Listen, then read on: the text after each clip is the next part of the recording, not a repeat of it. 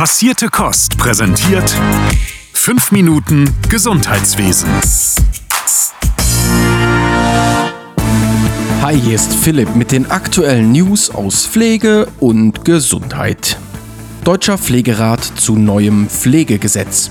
Christine Vogler, Präsidentin des Deutschen Pflegerats, hat sich zu dem Referentenentwurf des Pflegeunterstützungs- und Entlastungsgesetz geäußert. Ihrer Meinung nach fehle dem Entwurf die Vision für eine nachhaltige Pflege.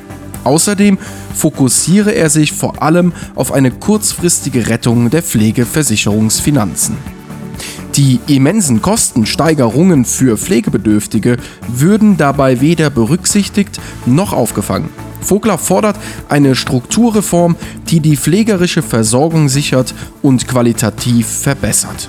Außerdem müsse sich die Situation für beruflich pflegende und pflegende Angehörige verbessern. Dafür benötige es eine Neustrukturierung der Kompetenzen der Gesundheitsfachberufe sowie die Anerkennung der Langzeitpflege als Teil des Gesamtsystems.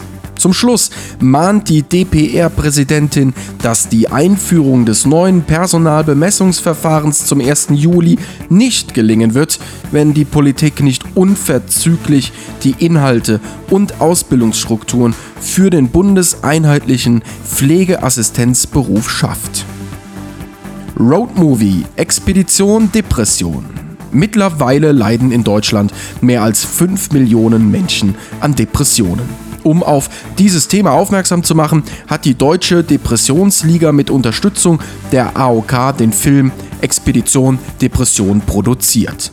Dieser begleitet fünf junge Männer und Frauen zwischen 20 und 25 Jahren bei einer zweiwöchigen Deutschlandreise auf den Spuren ihrer Depression. Die Protagonisten besuchten unter anderem eine Kinder- und Jugendpsychiatrie und verbrachten die Nächte auf Zeltplätzen mit einem gemeinsamen Ziel. Mehr über die Erkrankung, die Behandlung und den Umgang damit zu lernen.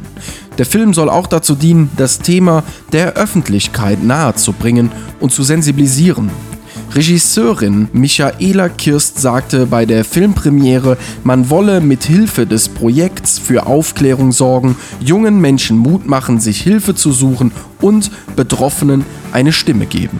Depressionen gelten mittlerweile als Volkskrankheit und noch immer empfinden viele Menschen Angst und Scham, sich zu der Erkrankung zu bekennen und sich Hilfe zu holen. Durch die Corona-Krise habe sich der Zustand sogar noch verstärkt. Experten aus diesem Bereich sagen, dass Expedition Depression Potenzial hat, zu motivieren und Hoffnung zu geben. Zweitägiger Kongress Armut und Gesundheit. Am Montag und Dienstag fand der Kongress Armut und Gesundheit statt, bei dem unter anderem Bundesgesundheitsminister Karl Lauterbach zu Gast war. Ziel des Kongresses ist es, gesundheitliche Chancen in Deutschland möglichst gleich zu verteilen. Denn auch hierzulande beeinflusst Armut die Gesundheit von Menschen. Lauterbach erklärte dazu, dass für die Armut von betroffenen Bevölkerungsgruppen die Gesundheitsfürsorge oftmals hinter dem täglich über die Runden komme stehe. Um Besserung zu schaffen, verwies er auf Maßnahmen wie etwa den gesetzlichen Mindestlohn und die geplante Kindergrundsicherung. Außerdem müsse ein stärkerer politischer Fokus darauf liegen, vulnerable und sozial schwache Zielgruppen besser mit präventiven Angeboten zu erreichen. Dies wolle man in Zukunft mit den geplanten Gesundheitskiosken erreichen, wo in Kooperation mit niedergelassenen Ärztinnen die bestehenden Strukturen ergänzt werden sollen. Auf dem Kongress wurde außerdem bekannt gegeben, dass das Gesundheitsministerium weiter an der Umsetzung eines Bundesinstituts für öffentliche Gesundheit arbeite. Tarifverhandlungen mit Helios Kliniken. Die Vereinte Dienstleistungsgewerkschaft, ihr kennt sie alle als Verdi, ist weiterhin im Gespräch mit dem Klinikbetreiber Helios. In der zweiten Tarifverhandlungsrunde letzte Woche kam es noch immer nicht zu einem Kompromiss. Verdi-Vorständin Silvia Bühler sagt dazu, das von Helios vorgelegte Angebot sei nach den anstrengenden Jahren der Pandemie das Gegenteil von Anerkennung und Wertschätzung.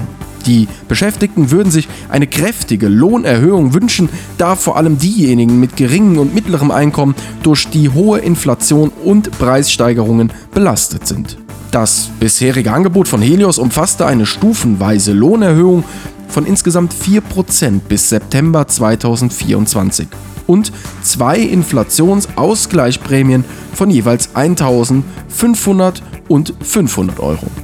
Dies ist für Bühler nicht nachhaltig und ein völlig unzureichendes Angebot.